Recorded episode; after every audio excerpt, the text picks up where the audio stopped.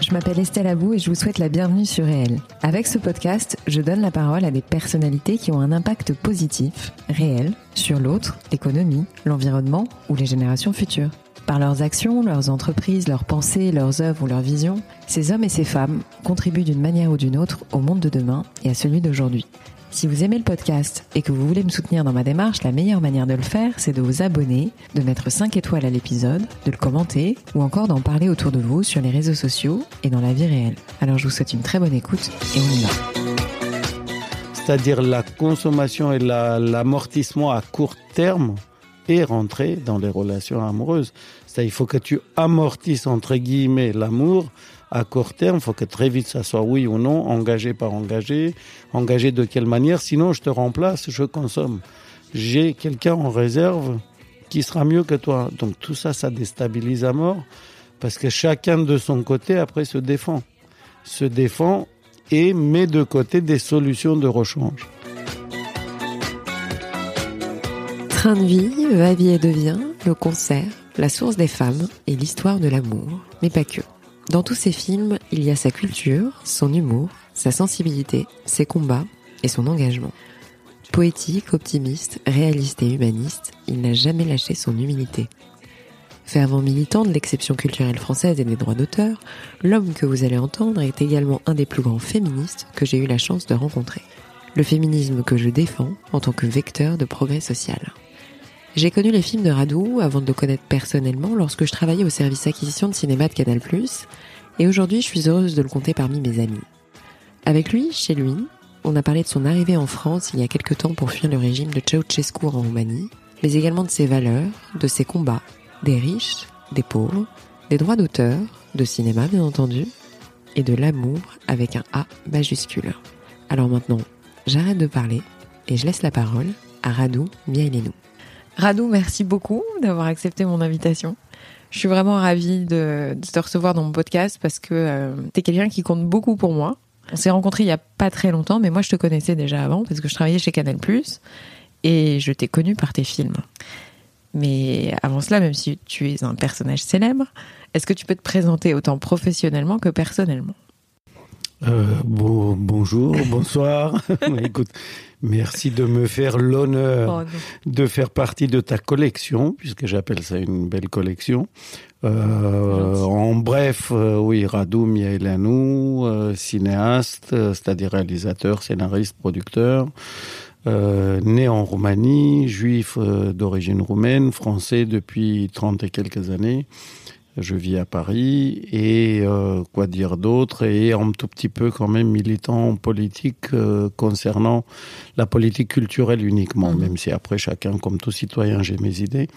Mais en tout cas, euh, vu d'où je viens, c'est-à-dire rescapé d'une dictature de Ceausescu, j'ai la naïveté de croire qu'à travers une politique culturelle, on peut défendre la démocratie. Et personnellement et personnellement, donc, euh, tu veux savoir mon âge euh, Ah non, pas ton âge, mais ta famille, euh, tu vois, tes bah, enfants. oui, oui, donc j'ai été marié, divorcé, très, très, très proche de mon ancienne femme. On a eu deux beaux enfants qui sont les plus belles choses que j'ai jamais créées co-créées, puisque c'est une coproduction avec Annie, mon ex-femme. Euh, qui s'appelle Gary et Yuri. Euh, Gary qui est acteur, euh, vidéaste. que je suis sur Instagram et qui me fait beaucoup rigoler. Scénariste, etc. Qui, qui, qui, commence à avoir une très belle carrière et qui est un peu fou et j'adore ça. Et Yuri qui a une start-up aussi qui, qui commence à mm. bien cartonner. donc Gary... Euh, il a une start-up, euh, il fait deux choses, c'est-à-dire il fait tout projet, euh, disons, publicitaire ou une sorte d'agence virtuelle et en même temps il a une agence de freelancers qui sont les meilleurs de France. Pour tout domaine, oui, de publicité, marketing, site internet, etc., etc. Et euh, pareil, c'est un gars euh, très drôle. Il a que 25 ans, mais il était déjà entrepreneur. Il avait monté une première société à 18 ans. Et euh, c'est un mec, voilà, comme Gary. Ils sont drôles, très différents. de père ashkénaze et mère séfarade. Et même père, même mère. Et c'est drôle, Yuri a l'air plus ashkénaze, plus blanc. Et Gary, un peu plus basané. et ils ont des folies assez différentes. Mais voilà. Tu m'avais raconté une histoire incroyable. C'était ton arrivée en France. Est-ce que tu peux me la raconter? Alors, je crois que j'ai eu la version longue. Mais est-ce que ah oui, parce qu'elle arrivait en France, mais une version peut-être un peu plus résumée? Je ne sais pas si tu veux l'arrivée en France ou le départ de Roumanie, etc. Ah bah, parce qu'il y a deux choses différentes. Le départ de Roumanie, je me souviens de ça, c'était quand même assez extraordinaire. Euh, bah, donc départ de Roumanie, oui, c'est compliqué de faire très court, mais départ de Roumanie, donc c'est sous Ceausescu. Le détail, c'est que je partais en hiver en Roumanie. J'étais censé aller deux semaines visiter mon grand-père en Israël mmh. et revenir en Roumanie puisque je n'avais qu'un visa de touriste euh, donné par les, le ministère de l'Intérieur roumain. Mmh. Euh, et en Israël, il faisait 20 et quelques degrés, donc je n'étais pas supposé avoir dans ma valise beaucoup d'affaires d'hiver, mais moi je savais que je voulais fuir la Roumanie et arriver en France où j'avais passé clandestinement un concours à l'IDEC, l'ancêtre de la FEMIS. Et donc, comme j'avais pas un rond, euh, j'étais censé peut-être avoir une bourse, mais je m'attendais à des années un peu difficiles. Je devais prendre autant que possible des, vêtements chauds pour mm. Paris, oui, c'était l'hiver aussi. Donc c'était au mois de novembre, fin novembre, et j'étais censé arriver début décembre. C'était pas début décembre tout de suite euh, en France, mais je suis arrivé début décembre. Donc le fait est qu'à la douane, je savais que les douaniers contrôlaient les valises. Et donc, euh, je ne pouvais pas mettre trop de pulls, de chemises épaisses, etc. dans la valise, vu qu'en Israël, il faisait beau. Alors, la seule solution, c'est les mettre sur moi. Donc, j'avais sur moi trois chemises en laine, euh, deux pulls. J'étais un peu bibandum. Heureusement, euh, par rapport au manteau, j'avais un manteau. Heureusement qu'il y avait la neige en Roumanie, donc le manteau était justifié. Euh, et après, deuxième détail, euh, c'est que mes parents m'avaient amené à l'aéroport et avait, quand je suis passé à la douane, ils avaient peur qu'ils me chopent, hein, c'est-à-dire qu'ils me demandent de me déshabiller et que là, ils comprennent mmh. euh, l'astuce. Et s'ils avaient fait ça, j'aurais fini en prison. Mmh. Donc mes parents étaient un peu flippés. Il y avait mon père, ma mère et mon frère. Et quand la porte s'ouvrait, puisque j'étais passé de l'autre côté déjà, mais ils attendaient voir si je passais ou pas la douane, on voyait quand la porte s'ouvrait. Mais moi, par contre, je voyais de temps en temps disparaître ma mère et mon frère, et mon père tout seul qui me faisait des coucous, et après il réapparaissait, après il redisparaissait, mais j'ai pas compris pourquoi. Je ne l'ai su que bien longtemps après, qu'en fait ma mère avait enfin réalisé que c'était la dernière fois de sa vie qu'elle me voyait puisque moi je pouvais plus revenir en Roumanie, je devenais un exilé politique, elle le savait, et que à l'époque, même dans ses plus beaux rêves, elle pouvait pas penser que Ceausescu allait mourir, qu'il y aurait une révolution, et qu'eux, ils auraient l'autorisation de sortir du pays. Donc normalement, c'était la dernière fois de notre vie qu'on se voyait. Donc elle chialait. Mon père disait, euh, t'as pas le droit de chialer parce que s'ils voient que tu chiales, ils comprennent qu'il revient pas. Une mère ne chiale pas pour un enfant qui part deux semaines. Donc mon frère l'amenait aux toilettes, elle se remettait un tout petit peu d'eau sur le visage, elle revenait, elle faisait des grands sourires et après elle redisparaissait, elle rechialait. Donc ça, c'est un événement. Deuxième événement, j'ai eu, j'ai une tante, elle est toujours vivante, qui avait acheté l'été d'avant en vacances une grosse pendule en Roumanie. Elle n'avait pas pu la ramener, donc c'était à moi de la ramener. Donc je l'ai amenée, euh, ils ont regardé, les Roumains, que c'était une pendule, il n'y avait pas de souci.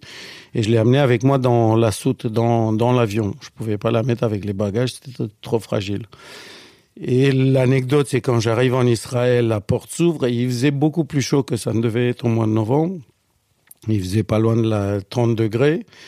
Et moi, dès que la porte s'ouvre, à l'époque, on descendait des marches euh, sur le tarmac hein, et un autobus nous amenait à l'aéroport je me mets à suer comme un malade parce que j'avais tout ce que j'avais sur moi, hein, tous les pulls et tout ça. Et j'avais un gros paquet qui faisait tic-tac. Donc en, bas des, des, marches de l'avion, je me suis fait choper par le Mossad et par un tas de militaires qui m'ont jeté dans une estafette, dans une petite, euh, une petite camionnette blindée de l'intérieur. Ils pensaient que j'étais palestinien, comme je suis basané et que j'avais une bombe euh, dans une boîte. Et, et dans les staffettes, à l'époque, il n'y avait pas de l'air conditionné, tout ça, il faisait 50 au moins, j'en pouvais plus. Mm. Et j'ai commencé à enlever euh, les fringues, ils m'ont traité de fou, ils ont ouvert la boîte avec un tas d'appareils, puisqu'ils avaient peur que ça soit piégé. Et après, il comprenait pas. Il dit, mais t'es fou à te balader avec autant de chemises et de pulls, et pourquoi tu transportes une pendule? Donc voilà, c'est la Roumanie. C'est l'image de la Roumanie et mon arrivée en Israël. Bon, après l'arrivée en France, euh, dernier petit détail. La veille de mon départ, euh, mes parents m'ont acheté un très beau costume trois pièces euh, pour que je fasse pas trop pauvre euh, en France et que j'aille à la grande école comme eux, ils l'imaginaient, la mmh. grande école de mmh. cinéma où il y avait eu Godard, etc. Mmh. René et que je j'ai pas la honte. donc le plus beau costume, le plus à la mode en Roumanie. et donc premier jour d'école à l'idée qu'en décembre, hein, eux, ils avaient commencé les cours depuis deux mois et ils avaient entendu parler d'un vague roumain qui peut-être arriverait un jour. Je me pointe à l'école avec mon costard trois pièces, euh, cravate. je découvre que tout le monde est en basket, jean, même en hiver. Chez nous, ça n'existait pas. En hiver, on avait des grosses, grosses godasses puisqu'il y avait la neige qui faisait au moins 30 cm. Et j'étais le seul con ridicule en costard. Euh, toute la journée, j'avais, j'avais la honte. Et plus tard, j'ai découvert en voyant Le Père Noël est une ordure que la grande mode en romaniste et ses costumes à carreaux et que je ressemblais au canapé euh, du Père Noël est une ordure. Donc, donc à la longue, j'étais trois fois plus ridicule. Euh, voilà, voilà les, les, anecdotes. Euh, bon, donc tu as un parcours qui est quand même emprunt par toute cette histoire, par une dictature très forte, donc celle de Ceausescu. Euh, on va reparler euh, de tes films, bien entendu, mais euh, justement, comment euh, comment tu arrives à transmettre de manière aussi forte tes valeurs? Parce qu'en fait, c'est assez rare aujourd'hui, je trouve, dans le cinéma. Tu parles dans le cinéma Ah oui, dans le cinéma. Bah, j'en sais rien. liberté, dignité humaine, combat, solidarité et humour. Et moi, je me suis toujours demandé tu as certainement plein de choses en tête et puis tu arrives à les séquencer en plusieurs histoires. Mais j'en sais rien, tu sais, je, je, sais pas ce que te disent euh, d'autres euh, artistes hein, de tout domaine. En tout cas, moi, j'ai pas de cahier de charge dans ma tête en me disant parce que j'ai vécu ceci ou cela ou parce que je pense ceci ou cela, je dois parler de ça et ça et ça. J'ai pas de thème, un catalogue de thèmes et je me dis dans chaque film, il faut que je retrouve ce catalogue de thèmes je marche autrement, je marche au sujet. Donc après, comment les sujets arrivent à moi, comment l'inspiration arrive, j'en sais rien. Heureusement, c'est quelque chose de mystérieux. Après, forcément, l'alchimie de ce que j'ai vécu, il y a des choses qui me touchent, dans, soit quand il y a un fait divers qui me touche, soit quand j'ai une idée, il y a une idée qui me touche parce qu'elle rencontre inconsciemment quelque chose que j'ai vécu. Et qu'après, inconsciemment dans le traitement, quand je traite les personnages, les personnages qui me touchent, c'est pas les crétins, c'est pas les médiocres, c'est pas les, les bourreaux, c'est pas ceux qui me touchent, c'est, c'est les, les merveilleux imparfaits, si je peux dire. C'est ceux qui se battent avec la vie et qui souvent commencent à genoux, ça je l'ai analysé euh, a posteriori ceux qui commencent l'histoire à genoux et qui tentent de se remettre debout, grosso modo. Mais j'ai pas de catalogue, j'ai pas, je me dis pas, tiens, faut que je parle de, je sais pas, de l'humanisme, de ceci, de cela. Non, j'ai, j'ai des personnages et des trames, euh, disons, de, de, de dramaturgie, d'histoire. Ça commence où et ça finirait comment? Et après ça passerait par où? Et après il y a d'autres personnages qui s'insèrent et à la fin, je me rends compte que j'ai traité de ça et ça et ça, mais mais c'est pas conscient. Comment tu qualifies le le fait d'être cinéaste aujourd'hui? Encore une fois, je je sais pas ce que c'est cinéaste en général. Euh, moi, moi, pour moi, le cinéma c'est un art, euh, effectivement, c'est-à-dire c'est une manière d'exprimer quelque chose et au niveau plastique et surtout un point de vue sur quelque chose, sur le monde, sur euh, sur la condition humaine, sur la nature, sur notre place dans l'univers, sur un tas de choses. C'est un artiste, c'est ça, c'est quelque chose qui, c'est quelqu'un qui a une intuition et un point de vue qui souvent n'est pas identique au point de vue, si je peux dire commun, sans que ça soit péjoratif. Mais on essaie, en tout cas, parfois, je me rappelle des engueulades à mes débuts avec certains partenaires financiers qui, nous demandaient, mais pas qu'à moi, à tous mes camarades, de coller au journal télévisé. Et on essayait de leur expliquer que justement un artiste, c'est quelqu'un qui ne colle pas à l'actualité et qu'un artiste a une vision, qu'elle soit bonne ou moins bonne, et que cette vision, si elle n'est pas trop erronée, elle dure dans le temps, alors que le journal télévisé, souvent, il s'éteint à la fin de la semaine où ce n'est qu'une étape d'une histoire très longue euh, d'une société. Et encore une fois, on sait bien que les journaux télévisés, pareil, même ils sont une petite subjectivité, mais par rapport à d'autres éléments. Donc voilà, pour moi, un cinéaste, c'est quelqu'un qui, à travers la grammaire du cinéma, avec tout ce que ça comporte, et c'est quand même ce qui est beau, c'est un carrefour de, de, beaucoup d'art, euh, de, de, la littérature, du théâtre, de la musique, euh, de la matière vivante qui est l'acteur, euh, donc l'être humain, avec une époque certainement, avec une vision, euh, mais c'est quelque chose de très très indéfinissable puisque chaque artiste est tellement différent. Mmh. Chaque artiste perçoit autre chose et a une grammaire différente. C'est ça son intérêt. Ce qui est intéressant, c'est quand on reconnaît un cinéaste déjà de par sa grammaire, de par sa façon de filmer ou de raconter les choses. On peut revenir un peu sur les débuts dans le cinéma? Ton oui. parcours au début, c'est tu étais plutôt destiné à faire du théâtre. Oui. Et euh, donc, je détestais le cinéma même. C'est-à-dire quand j'étais en Roumanie, bon, c'est aujourd'hui, je sais que c'est dû aussi à la censure. En Roumanie, on voyait peu de très bons films parce qu'il y avait une censure énorme. On voyait peu de, de films américains, français ou autres où on les voyait en des cassettes VHS transparentes. Pourquoi tu détestais le Sous la main.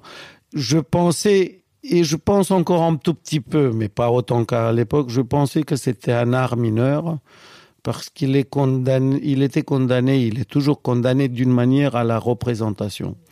Comme j'adorais énormément le théâtre, la danse, la musique, je trouvais que ces trois arts plus la littérature, il y a, un espace, euh, un territoire de l'abstrait beaucoup plus important où le spectateur, l'auteur, mais même l'auteur, l'artiste, a plus de moyens de s'exprimer, sa palette est plus large que le cinéma qui souvent est condamné à la représentation et même philosophiquement, euh, si on veut être un peu vulgaire et simpliste, euh, la représentation à l'intérieur d'un cadre fermé qui est une prison. Euh, donc les grands, grands cinéastes, bien évidemment, s'évadent de ça parce qu'ils arrivent à suggérer ce qui n'est pas à l'intérieur du cadre. Et c'est cela qui, et c'est ces scènes-là qui sont inoubliables. Souvent, c'est quand on te suggère quelque chose et à travers cette suggestion, on comprend d'une manière beaucoup plus large que la scène elle-même ou le cadre elle-même. Mais donc voilà, j'avais ce pressentiment-là à l'époque, mais parce que voilà, j'adorais le théâtre et que le théâtre, euh, un personnage, un acteur seul en scène sur un tabouret euh, peut nous faire voir dix mille figurants, euh, mhm. une mer qui se déchaîne, tout ce qu'il veut et on les voit et on le sent. Et la musique, pareil, la musique, il n'y a pas de frontières. La musique, on peut voyager dans l'univers, aller, revenir. Et la littérature de même. La littérature nous laisse la liberté mm du temps de la patience de la lecture qu'entre les lignes, on est notre perception à nous. Et l'écrivain, le, le, bon écrivain joue avec ça. C'est-à-dire, c'est dans sa grammaire. Mmh. Le cinéma, il est un peu plus réduit euh, par rapport à ça. Après, il a beaucoup d'autres euh, avantages mmh. que j'ai découvert que j'ai découvert plus tard. Mais voilà, au début, j'étais un peu réticent, mais sans doute, j'avais pas vu encore non plus, étant en Roumanie. Euh, tout ce que j'ai pu voir depuis, euh, les, les, plus grands, presque Dreyer, Tati euh, et d'autres qui, euh, qui travaillaient aussi avec le hors-champ. Donc le switch de, de carrière? Le switch de carrière a été d'abord euh, involontaire, hein, ça a été un accident, c'est-à-dire je, je quitte la Roumanie, je m'évade, je veux bien évidemment faire du théâtre en France, mais à l'époque, il n'y avait pas d'école de, de mise en scène de théâtre. Mmh. Pour faire la mise en scène, c'était l'époque des Mesguiches, Vitesse, euh, Chéreau et autres. Euh, il fallait passer par le conservatoire et devenir d'abord acteur. Et moi, il était impossible que je sois acteur, même si je l'avais été en Roumanie, parce que je maîtrisais pas le français, je pouvais pas jouer en français. Donc, euh, jamais de la vie, on m'aurait reçu au conservatoire. Et donc je me suis dit bon bah je vais faire une école de mise en scène de cinéma, je vais tricher, je vais gruger. Euh, c'est encore une de mes impostures, en tout cas dans la pensée. Et une fois avec le diplôme et plus une bourse, parce que j'avais pas un rond, euh, bah, je vais revenir, euh, le, diplôme en poche, je vais revenir au théâtre. Mm. Euh, je vais pas faire du cinéma. Bon, bah, pendant l'école, je suis quand même tombé amoureux du cinéma et d'un élément que j'avais pas bien compris juste en voyant les films, qu'avec le gros plan, on pouvait faire plein de choses qui n'étaient pas possibles au théâtre, c'est-à-dire le mensonge. Euh, le, le, gros plan, c'est quelque chose de sublime lorsqu'on le travaille à l'envers lorsque les paroles disent quelque chose, lorsque une partie du visage des yeux disent quelque chose, mais que nos spectateurs, on comprend que le sentiment, il est, il est contraire. Ça, au tête, c'est beaucoup plus compliqué, mhm. puisqu'on doit mettre en scène, entre guillemets, pour le dernier rang. Tes premières expériences professionnelles, tu étais assistant, assistant réalisateur? Euh, non, au tout début, début, j'étais stagiaire montage, c'est-à-dire mhm. parce que à la fin des études de l'IDEC, euh, normalement, je pouvais pas demander encore l'asile politique parce que je voulais sortir mon frère. Donc officiellement, j'étais étudiant étranger et je me suis retrouvé à la fin des études que la France devait m'expulser. Donc euh, retour en Roumanie, là c'était impossible, sinon c'était prison à vie. Euh, donc je devais trouver un travail, d'abord n'importe quoi, et pour survivre, puisque la bourse mmh. s'arrêtait, et pour être euh, autorisé à rester en France. Et euh, j'ai rencontré une productrice extraordinaire qui s'appelle Margaret Menegos, qui produisait un film s'appelait, euh, il s'appelle toujours Un amour de Swan, mhm. de Volker Schlondorf. Mhm. Elle m'a dit tout ce qui me reste, c'est stagiaire montage. Est-ce que tu veux prendre? Et je dis mais je prends n'importe quoi. Et ça a été très très utile parce que je suis tombé sur une grande monteuse. Le film ayant quelques problèmes de scénario et j'ai vu comment en montage elle rectifiait euh, les erreurs de l'écriture du scénario et comme quoi le montage peut être une seconde écriture et même presque comment moi ça m'a appris comment écrire en montant euh, dans ma tête. Donc voilà, au début j'ai commencé, mais où je portais des boîtes et je numérotais, j'étais stagiaire. Et après je suis devenu stagiaire euh, mise en scène et assistant mise en scène. Tes références de débarrage, en fait, les plus grands noms avec qui tu as travaillé? Au début oh bah, Il y en a surtout un, euh, c'est Marco Ferreri. Mhm. Je suis resté, qui était un génie, qui était mon maître et qui qui, euh, qui disons, m'a inventé, si je peux dire, sans lui, je ne serais pas où je suis aujourd'hui. Pour la simple raison, c'est que, bah, pareil, j'avais pas un rond euh, et qui cherchait un chauffeur. Et donc, il m'a embauché comme chauffeur, lui et son producteur, Maurice Bernard, sur euh, I Love You, avec Christophe Lambert et de chauffeur sur le même film. Il a très vite pigé que j'étais un immigré, que j'avais pas le choix et que je ferais tout mieux que les autres parce que sinon euh, je me ferais virer. Et donc doucement, doucement, il me donnait des, petites missions en fait qui étaient vouées à ses propres assistants. Et comme je l'ai, semble-t-il, réglé beaucoup plus vite que les autres, doucement, doucement, il m'a pris euh, sous son aile protectrice, si je peux dire. Je, demeurais être chauffeur, mais je suis devenu son assistant personnel, je suis devenu directeur de post-production. Et sur le film suivant, alors que j'avais démarré chauffeur, il m'a pris son assistant. Euh, il y avait plus d'autres assistants et au milieu du film, il a viré le directeur de production et il m'a nommé en même temps directeur de production, donc ce qui a été une école euh, extraordinaire. Et et c'était un mec très dur, hein. hmm. mais c'était, je lui suis reconnaissant parce que tellement je flippais de me faire virer, de ne plus avoir de sous, et tellement j'apprenais avec lui que c'était pas grave qu'il m'engueule tout le temps euh, et qu'il soit de mauvaise humeur. Et cette mauvaise humeur me poussait à bien faire tout et à dévancer ses pensées. Ça, ça a été aussi, euh, je sais pas comment je faisais, mais j'essayais de rentrer dans sa tête pour qu'au moment où il me demande quelque chose, me pose une question, où il demande quelque chose de concret, que j'ai déjà la réponse et que j'ai déjà l'objet ou ce qu'il cherchait. Hmm. Et ça a été euh, un moment très intéressant pour moi de comment rentrer dans la subjectivité de l'autre. Donc je continue à être un peu créateur, si je peux dire, puisque ça a été après tout mon exercice comme euh, auteur, réalisateur. Mais là, ça a été la plus belle euh, mm. des, des, écoles. Après, j'ai rencontré d'autres réalisateurs intéressants, Nicole Garcia, Alain Tasma. Il m'a beaucoup appris la relation aux acteurs euh, sur le plateau, puisque Marco, ça l'emmerdait plutôt la direction d'acteurs. Euh, mais voilà, le visionnaire, celui qui avait une lecture du monde 20 ans après que le monde euh, vivre certains mmh. événements, c'était Marco, c'était mmh. c'était un pur génie. On regarde tous ces films, les réussis et les moins réussis, il a tout compris ce qui se passerait 20, 30 ans plus tard. I Love You, l'exemple, on le fait en 85. L'histoire parle d'un mec qui siffle une poupée qui lui dit I love you. Donc l'amour virtuel. À l'époque, il n'y avait quasiment pas d'ordinateur. Aujourd'hui, on n'est que là-dedans. Mm. Le mec a vu que l'humanité irait vers cette solitude-là et vers cette déchéance-là de, de l'amour virtuel.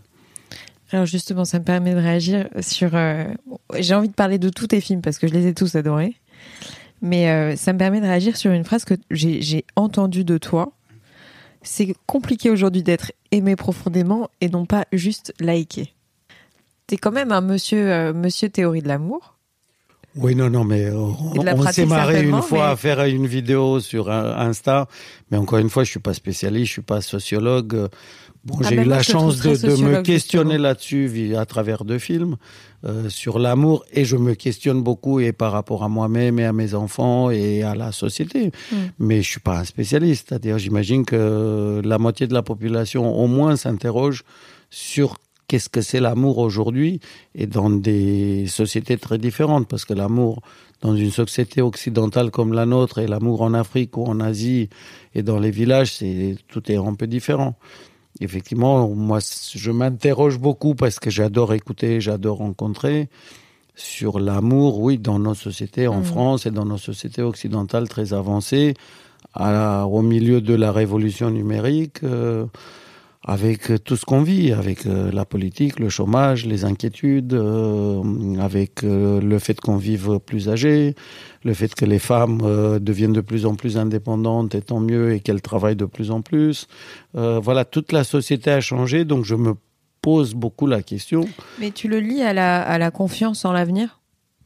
C'est-à-dire que le désamour, enfin pas le désamour, mais cette période de, de on va dire, de changement pour pas dire tremblement. Un cycle. Ouais, on va dire ça.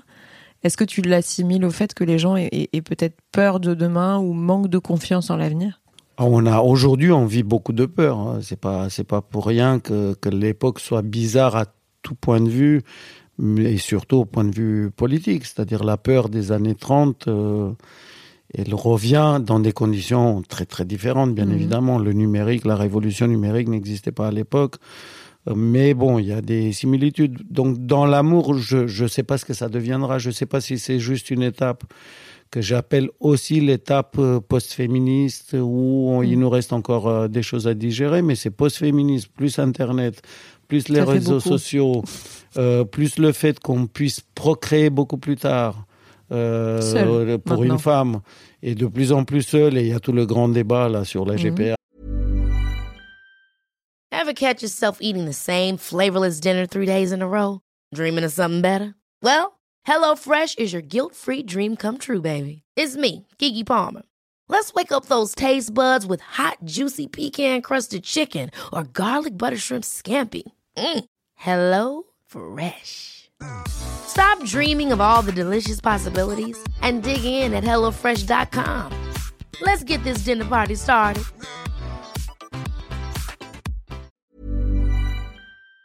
Etc., etc. Mhm. Donc voilà, tout ça réuni, c'est sûr euh, qu'on est tous un peu déboussolés, c'est-à-dire mhm. les hommes comme les femmes, les jeunes encore pire, euh, parce que les jeunes, la plupart maintenant, ils sont nés là-dedans. C'est-à-dire mhm. nous, certains d'entre nous, on a le souvenir d'autre chose. Mais même si parfois le souvenir ne sert à rien, puisqu'on s'en prend autant plein la figure, ou on crée aussi du malheur chez l'autre. Hein. Hmm. C'est-à-dire, on n'est pas que victime. Hmm. On est, en tout cas, moi, je me considère autant coupable que victime. Hmm. Euh, mais des, des, les jeunes, ils sont nés là-dedans. Donc, parfois, ils n'ont pas connu autre chose que, euh, que voilà, ces relations. Euh, mais parfois belles aussi. Je donne l'exemple de mon fils cadet qui s'est marié. il a 25 ans et ça fait 10 ans qu'il est avec la même femme. Ils sont mariés, ils sont hyper heureux et je les admire comment ils arrivent à se défendre de ces réseaux sociaux alors qu'en plus tous les deux sont dedans, c'est-à-dire ils travaillent dedans. Mais comment ils arrivent à ne pas être contaminés par le côté négatif euh, des réseaux? Tu sais pourquoi? Tu sais comment ils y arrivent? Bah, ils arrivent parce qu'ils sont forts, sans doute. C'est parce qu'ils sont forts, parce qu'ils s'aiment sincèrement et parce qu'ils ont peut-être. Moi, je me rappelle, Yuri, euh, il avait quoi, 17, 18 ans, 17 ans peut-être. Et déjà, il y avait Facebook et que les nanas le draguaient sur Facebook. Et lui, tout de suite, il répliquait, mais sur sa page où tout le monde lisait, il disait Tu arrêtes, tu sais très bien que je suis avec Diane. No way, no chance. Euh, il était clair, simple. Donc, il est sain.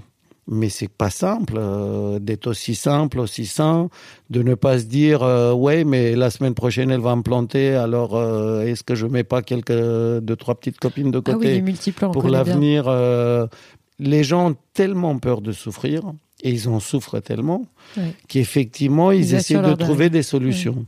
Et les solutions, parfois, sont bonnes, parfois, sont pas bonnes. Euh, c'est, Bon, euh, je vais pas faire un traité sur la peur, mais la peur a, a, pénétré très profondément dans les histoires amoureuses. La, la, la, peur gère. Mais la peur de manquer aussi, c'est ce que j'observe, mais plus fort qu'avant, je trouve. La peur bah. de manquer, donc on voit plein de phénomènes bizarres sur l'argent, le mélange entre l'argent, euh, l'amour, enfin...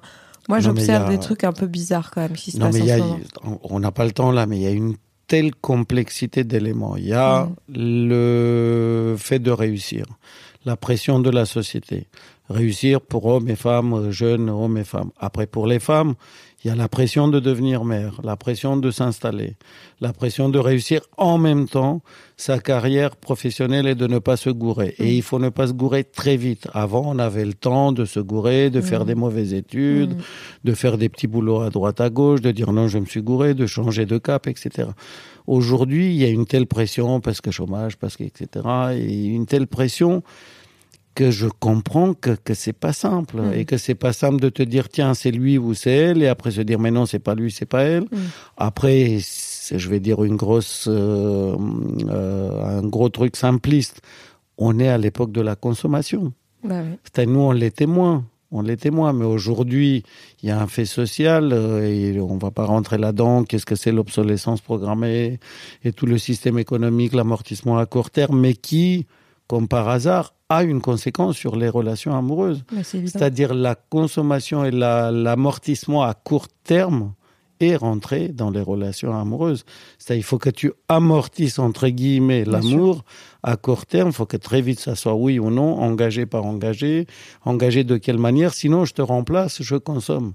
J'ai quelqu'un en réserve qui sera mieux que toi. Donc tout ça, ça déstabilise à mort parce que chacun de son côté après se défend se défend et met de côté des solutions de rechange. Et les solutions de rechange, malheureusement, elles sont pléthores parce que tu n'as qu'à ouvrir un site et là, pouf, pouf, pouf, euh, mm, mm. Euh, la communication, entre guillemets, elle est facile. Donc voilà, à l'intérieur, tout ça, faut être bien costaud, avoir la tête sur les épaules pour euh, et ça existe, hein, je dis pas que ça existe, pour, pour euh, aborder des relations simples, généreuses et, euh, et qui durent, et qui durent dans le temps. Mais on parlait l'autre jour, la, la situation des femmes, elle est, elle est hyper complexe. Et c'est là où j'espère que ce n'est qu'une période, un cycle, qu'il y aurait une digestion de tout ça comment une femme à la fois doit réussir absolument sa carrière, euh, sa carrière, gagner de l'argent pour s'installer tout seul dans un appartement qui coûte de plus en plus cher, après trouver quelqu'un, fonder une famille. Donc doit ne pas faire d'erreur euh, au boulot doit en même temps fonder un foyer, donc euh, tomber enceinte. En même temps, les mecs, c'est plus très sûr euh, qu'ils la trahissent pas et tout. C'est une quantité de peur et d'éléments à gérer qu'effectivement, je rencontre malheureusement de plus en plus de femmes qui disent mais je veux plus d'hommes parce que c'est trop risqué. Euh, je veux avoir un enfant tout seul.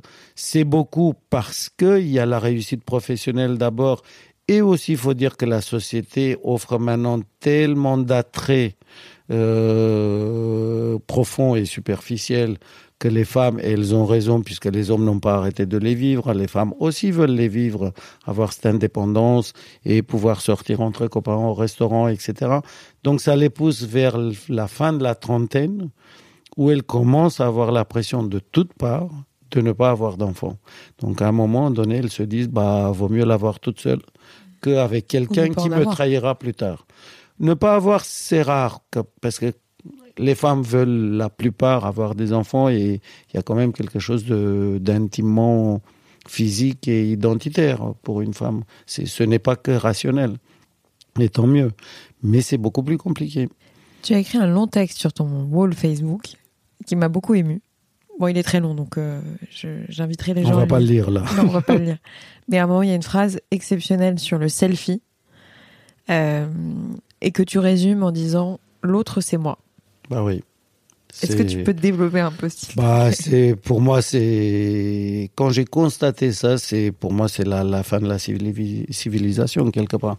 Le selfie euh, voilà encore une fois comme je suis toujours moitié optimiste moitié pessimiste j'espère qu'on en sortira. Mais j'ai réalisé un jour qu'en fait le selfie philosophiquement disait quoi avant? On prenait des photos des autres. On se prenait aussi des photos en famille, mais c'est quelqu'un d'autre qui prenait les photos. Mm. Mais on voyageait, on prenait des photos des paysages, mm. euh, des amis, euh, de l'amoureuse, etc.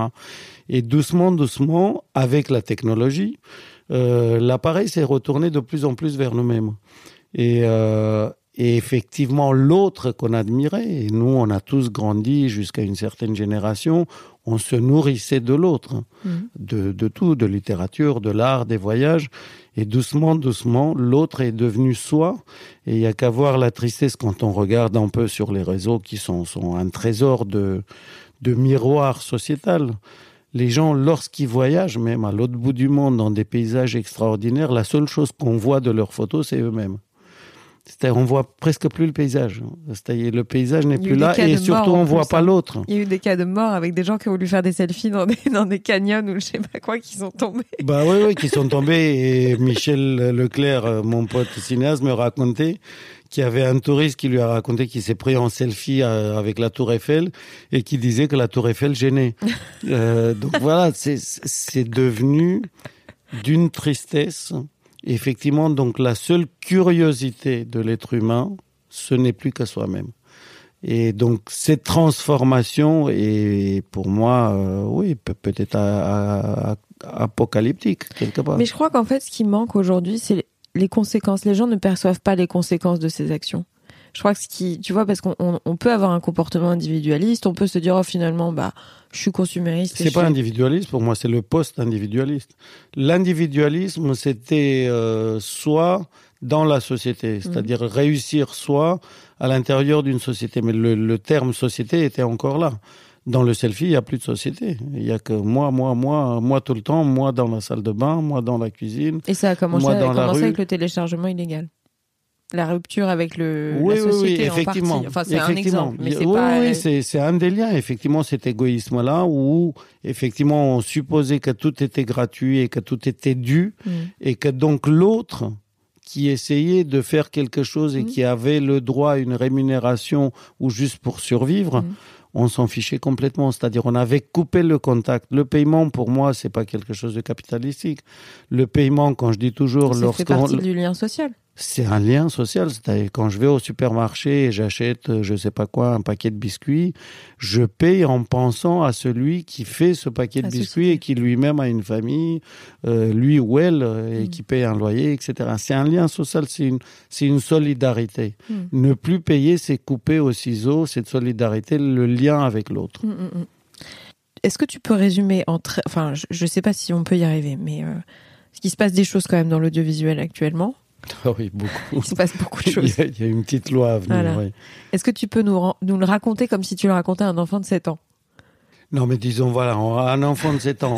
il y a une loi audiovisuelle, il y a toujours eu une loi audiovisuelle, mais disons, la loi actuelle date d'il y a 30 ans, elle est mm. un peu obsolète parce qu'à l'époque, il n'y avait pas Internet, il n'y avait pas mm. ce qu'on appelle, on ne pouvait pas diffuser des émissions et de la télévision et de la vidéo à travers le numérique, donc Internet. Il n'y avait pas Netflix, tout ça. Mhm. Donc cette loi n'avait pas prévu qu'il y aurait l'arrivée de tout ça. Donc la loi doit être renouvelée pour se mettre à l'ère du, numérique, mhm. à l'ère du jour. Ça, tout va bien. Maintenant, la question, c'est, lorsqu'on fait toujours une loi, un projet de loi, on se demande, mais à quoi bon? Et quel est comment cette loi doit se mettre au service du citoyen, donc de la civilisation? Qu'est-ce que dans l'ancienne loi, comme principe, comme valeur, on doit garder et ne pas jeter par la fenêtre, tout en s'adaptant à une époque moderne, aux usages, à la jeunesse et en essayant aussi de se projeter sur, si possible, 20, 30 ans à nouveau, mm. pour que ça soit pas obsolète dans mm. quelques années. Donc jusque-là, tout va bien. Euh, donc on se, penche tous là-dessus, en essayant aussi toujours, ce que nous on a obtenu en France, mais on est un des rares pays dans le monde, à ne pas créer des déséquilibres, à créer des, relations égalitaires entre ce qu'on appelle les acteurs audiovisuels, encore une fois pour que le citoyen puisse être nourri de tout type d'œuvres, ce qu'on appelle de la diversité. Mm-hmm qui nourrissent la démocratie, c'est-à-dire qu'ils aient le maximum de points de vue, comme le monde est très complexe, pour déchiffrer un monde complexe, il faut un maximum de points de vue qui viennent de France, d'ailleurs, et même de la, de la complexité identitaire et de la richesse de la France, que ça soit pas juste quelques personnes qui mm-hmm. s'expriment. On a toujours réussi ces équilibres-là, et aussi entre acteurs riches et moins riches, c'est-à-dire que les riches nourrissent les moins riches, comme ça tout le monde peut s'exprimer. Aujourd'hui, ça, c'est un peu en danger. Parce qu'on l'a remarqué quand même, c'est un mouvement mondial où les très très très très riches, ils commencent à s'en ficher un peu des plus pauvres. La preuve, c'est avec les grands géants d'Internet qui veulent accaparer toutes les valeurs dans le monde, c'est-à-dire l'argent. Et je peux nommer facilement les GAFA, c'est-à-dire les Google, Apple, Amazon, euh, Netflix, euh, consorts. Demain, il y, mm. aurait, il y aura euh, Disney et autres qui veulent capitalistiquement être de plus en plus euh, riches sans se soucier. Moi, j'ai, j'ai pas de problème avec ça, à condition qu'ils écrasent pas les points de vue des pauvres. Et qu'à un moment donné, le risque, c'est aussi, et ça, la loi, elle peut nous prémunir de ça, que doucement, doucement, ça soit pas l'algorithme qui décide ce qu'on doit dire ou ce qu'on ne doit pas dire en fonction du nombre de gens qui aimeraient un tel propos ou pas.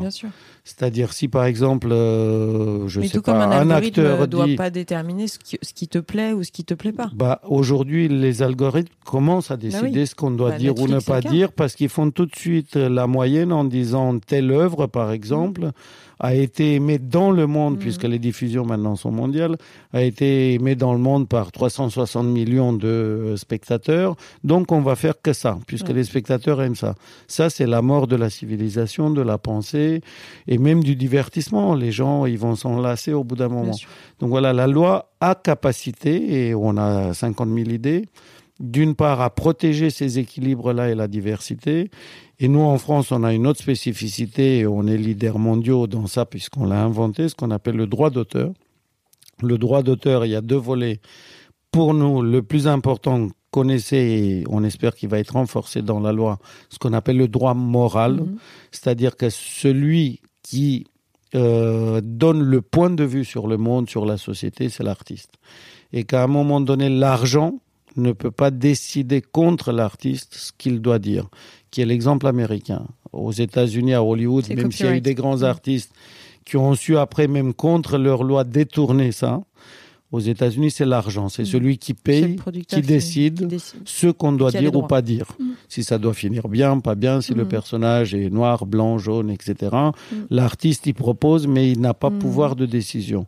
Nous, depuis Voltaire et Beaumarchais, ils nous ont protégés, ils ont eu cette idée en disant non, l'œuvre, c'est euh, l'autorité morale, si je peux dire, de la propriété intellectuelle de l'artiste, et que je trouve sublimissime parce que euh, je donne toujours l'exemple quand on choisit d'aller à un musée, à une exposition. J'ai vu Bacon ce week-end où euh, on va à un concert. On va voir le point de vue d'un artiste. On va pas voir le point de vue de celui qui loue la salle. Euh, son point de vue ne nous intéresse pas, ou s'il était très très grand artiste, il a qu'à devenir artiste. Et quand on va écouter un concert, pareil, c'est l'artiste qui chante ou qui joue ou, qui a composé qui nous intéresse, et pas non plus celui qui lui donne l'argent pour s'exprimer, sans minimaliser le rôle des autres non plus. Euh, donc voilà, le, droit moral est hyper important à être renforcé dans, dans cette loi. Et c'est le leadership et la spécificité de la France. Et c'est grâce à ça que la France est ce qu'on appelle leader mondial du cinéma de la diversité. Mm. On est troisième place tout court après les Américains et les Indiens, mais on est les premiers et à produire, à financer les plus grands réalisateurs et réalisatrices du monde entier grâce à tout ce mécanisme-là. Donc voilà le, si je peux dire en deux mots, il y a beaucoup d'articles après, le challenge de, de cette future loi audiovisuelle. Est-ce que j'ai été euh, Parfait. limpide? Parfait. Parfait. Je pense que je vais retranscrire le texte tellement il est limpide. Qu'est-ce que tu penses de la France aujourd'hui globalement? Bah, La France, pour moi, ça reste à la fois le pays le plus beau au monde puisque euh, j'ai la chance de l'avoir choisi, Mhm. euh, d'avoir choisi de venir ici parce que j'en rêvais, parce que mon père en rêvait, parce que euh, notre maison était remplie de livres en français et de grands écrivains français. Euh, donc, je l'aime, je l'adore et je l'aimerai toujours. Et à la fois, comme je l'aime, elle m'inquiète. C'est-à-dire pas toute la France, mais une partie de la Mhm. France et un- une route en ce moment, un chemin de la France m'inquiète. Laquelle Bah, le chemin de l'extrémisme, de l'intolérance, de, du simplisme, de, de tout. Encore une fois, je, je, je suis un personnage exagéré, donc je vais exagérer, mais il y a, y a un nuage brun qui, qui, Qui m'insupporte, qui, qui, qui plane, et qui plane pas que sur la France, qui plane sur toute L'Europe. l'Europe et sur le monde entier. Mais la France, euh, j'ai grand espoir qu'elle puisse se défendre. Mais bon, il y a quand même Le Pen qui est là depuis euh, des années, qui chaque année ça avance. Maintenant, il y a d'autres populismes euh, qui surgissent et que je suis triste en général que les causes soient assez semblables qu'il y a quasiment 100 ans, qu'on a tellement progressé dans la technologie, dans plein de domaines médical, scientifiques, et comme par hasard, on n'a pas progressé dans la solution à toutes ces causes qui ont amené le fascisme au XXe siècle. Et on se dit, mais on le voit venir. Moi, j'ai souvent des discussions avec mon père, euh, je touche du bois, il est toujours vivant, et qui, lui, il a vécu euh, les années 30. Et je lui demande souvent, est-ce que les symptômes sont les mêmes? Et il me dit pas seulement les symptômes sont les mêmes, et l'ambiance, l'ambiance d'insatisfaction, de crise économique, de chômage, de haine de l'autre, où on voit le mal euh, arriver que par l'autre. Euh, mais il me dit, mais euh, ce qui est inquiétant, c'est que comme à l'époque, on dit trop, ça n'arrivera pas. Euh, donc ça, ça m'inquiète parce que lorsqu'on dit ça n'arrivera pas, on fait pas le plus grand effort pour que vraiment ça n'arrive pas. Et en plus, quand On regarde un peu l'histoire, encore une fois, le numérique est là et il est terrible aussi parce que le numérique fait beaucoup sortir la haine, la bêtise euh, qui, qui, qui- qui est aujourd'hui possédée aux parleurs énormes. Mm. Euh, mais il y a un autre élément qui, moi, me choque, c'est qu'il y a un élément plutôt de la révolution soviétique, et on sait bien ce que ça a donné derrière et ce que ça a donné pendant la Mhm. révolution d'octobre, un écart tellement monstrueux entre les plus riches et les plus pauvres, qui forcément mène au sang, Bien et sûr. mène à la haine, et mène à la haine de tout.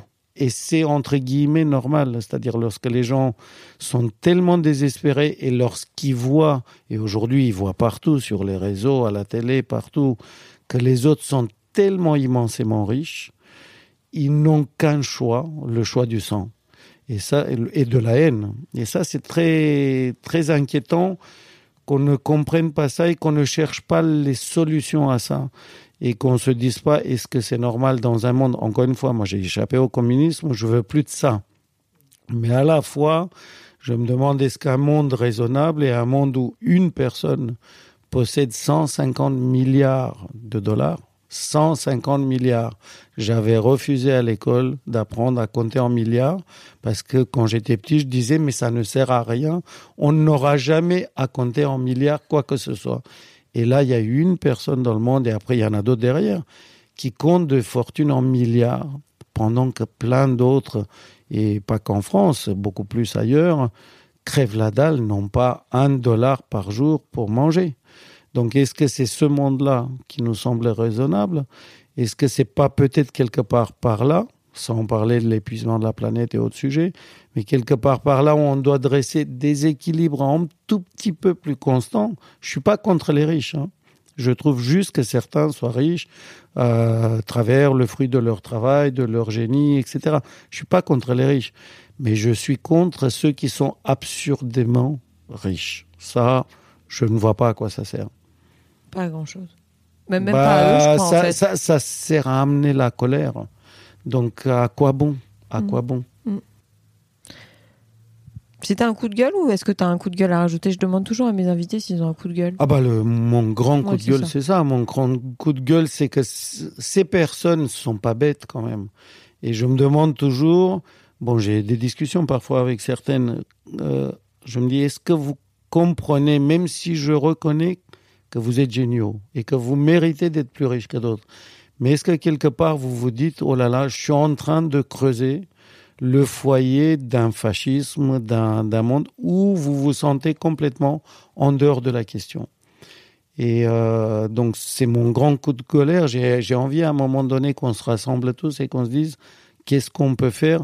Soyez un peu moins riches, soyez toujours riches. Euh, je ne sais pas, ayez 3 milliards, 4 milliards, 5 milliards. Vous aurez de quoi manger, de quoi avoir plein d'appartements, des résidences secondaires, mais équilibrons.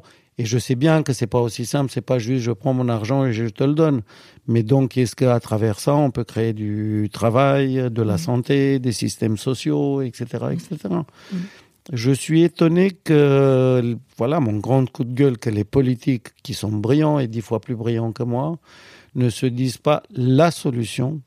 Elle est là et qui va en même temps avec la planète. hein, Parce que la planète, pour moi, un homme politique, s'il est clairvoyant, se dit c'est normal que dans l'histoire de l'humanité, il y ait des cycles. Donc, il y a des cycles, le communisme, le socialisme, le capitalisme. Aujourd'hui, il y a urgemment besoin d'un nouveau cycle où euh, l'amortissement à court terme, c'est mort, et l'obsolescence euh, programmée, c'est mort. Parce que qui dit obsolescence programmée dit être humain consommateur.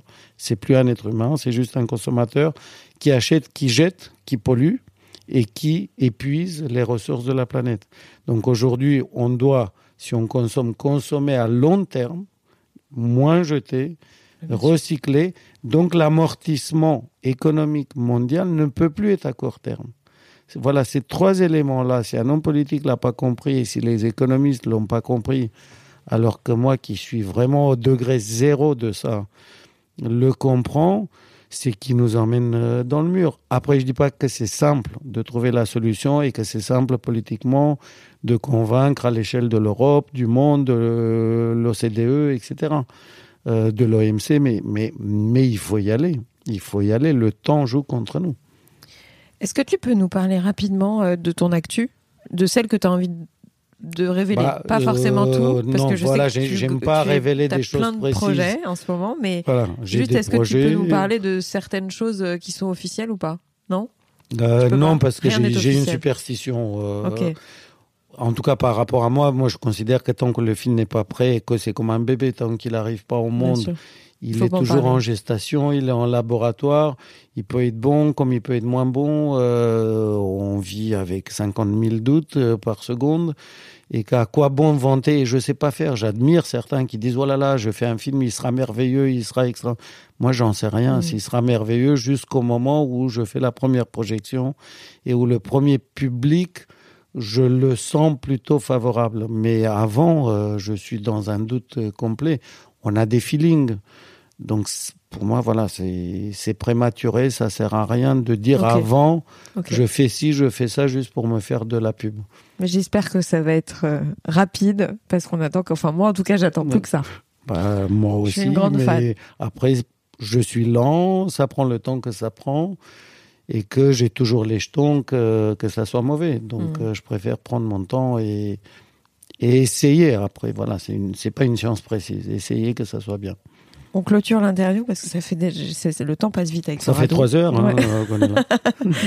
Est-ce que tu as un coup de cœur récent? Un livre, un film Oh, J'en Je ai plusieurs euh, films. J'ai mais- vu un, un chef-d'œuvre euh, qui, qui sort là ce mercredi, qui est Joker, Ouais.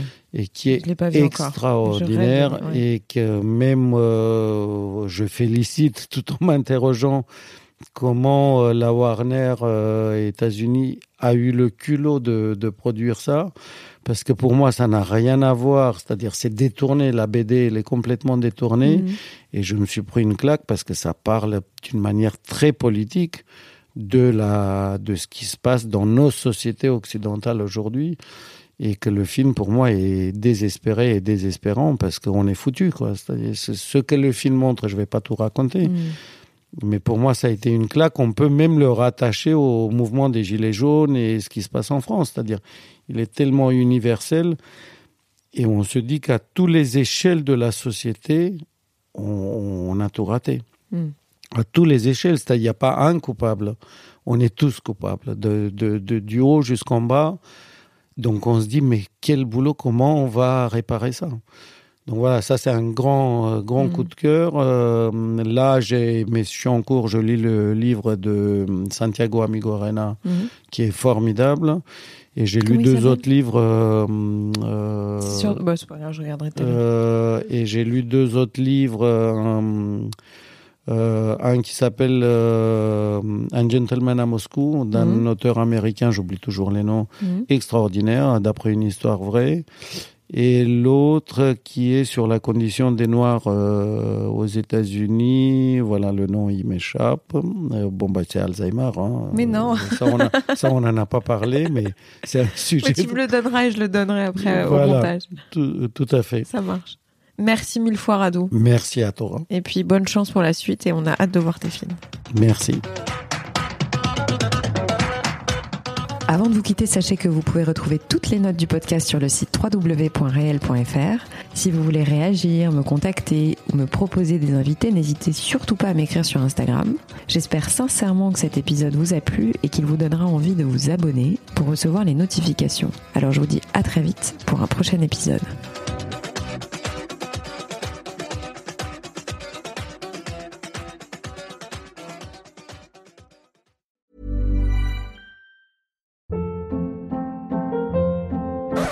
Hold up. What was that? Boring. No flavor. That was as bad as those leftovers you ate all week. Kiki Palmer here, and it's time to say hello to something fresh and guilt-free. Hello Fresh. Jazz up dinner with pecan-crusted chicken or garlic butter shrimp scampi. Now that's music to my mouth. Hello Fresh. Let's get this dinner party started. Discover all the delicious possibilities at hellofresh.com.